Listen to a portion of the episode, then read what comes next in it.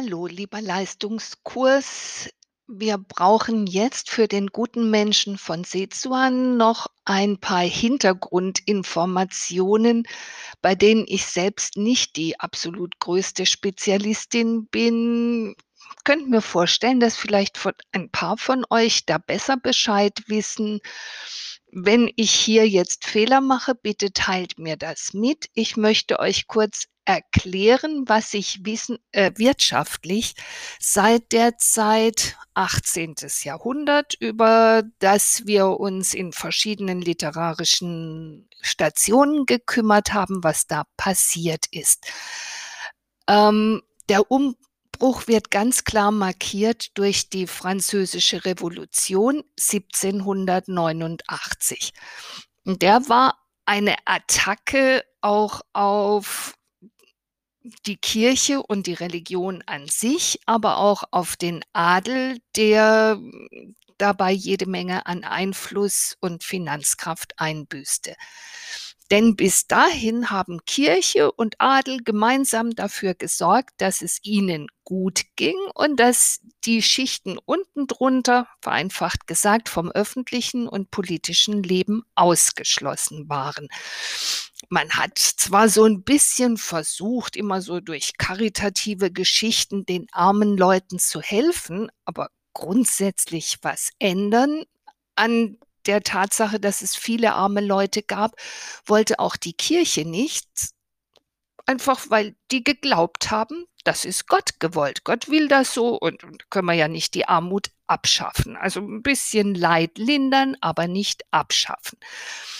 Aber mit der Französischen Revolution wurde die Trennung zwischen Kirche und Staat vollzogen und damit konnten sich aufklärerische und freiheitlichere Ideen durchsetzen, die zum Wohle größerer Bevölkerungsschichten beitrugen. Das kam dann zusammen mit der Entwicklung in, also mit Erfindungen wie der Dampfmaschine, dem Webstuhl, ganz viele technologische Innovationen.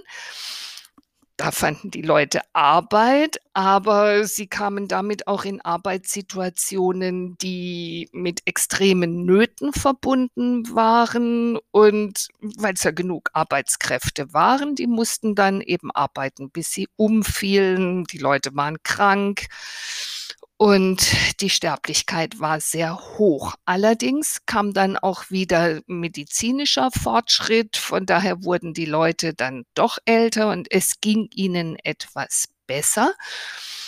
Und also am Anfang der Industrialisierung wuchs die Schere der Einkommen, die Vermögensschere ging erstmal noch weiter auseinander, aber im letzten Drittel des 19. Jahrhunderts stiegen dann doch der Marktlohn und die Geburtenrate stieg und den Leuten ging es insgesamt etwas besser. Die Nachfrage nach Waren wurde auch größer und die Gesellschaft wurde industrialisiert.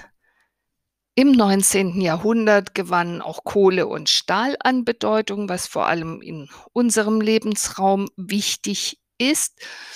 Und das war ein Markt, der auch insgesamt in Deutschland über die Grenzen hinaus funktionierte und damit die Grundlage bildete für den Kapitalismus.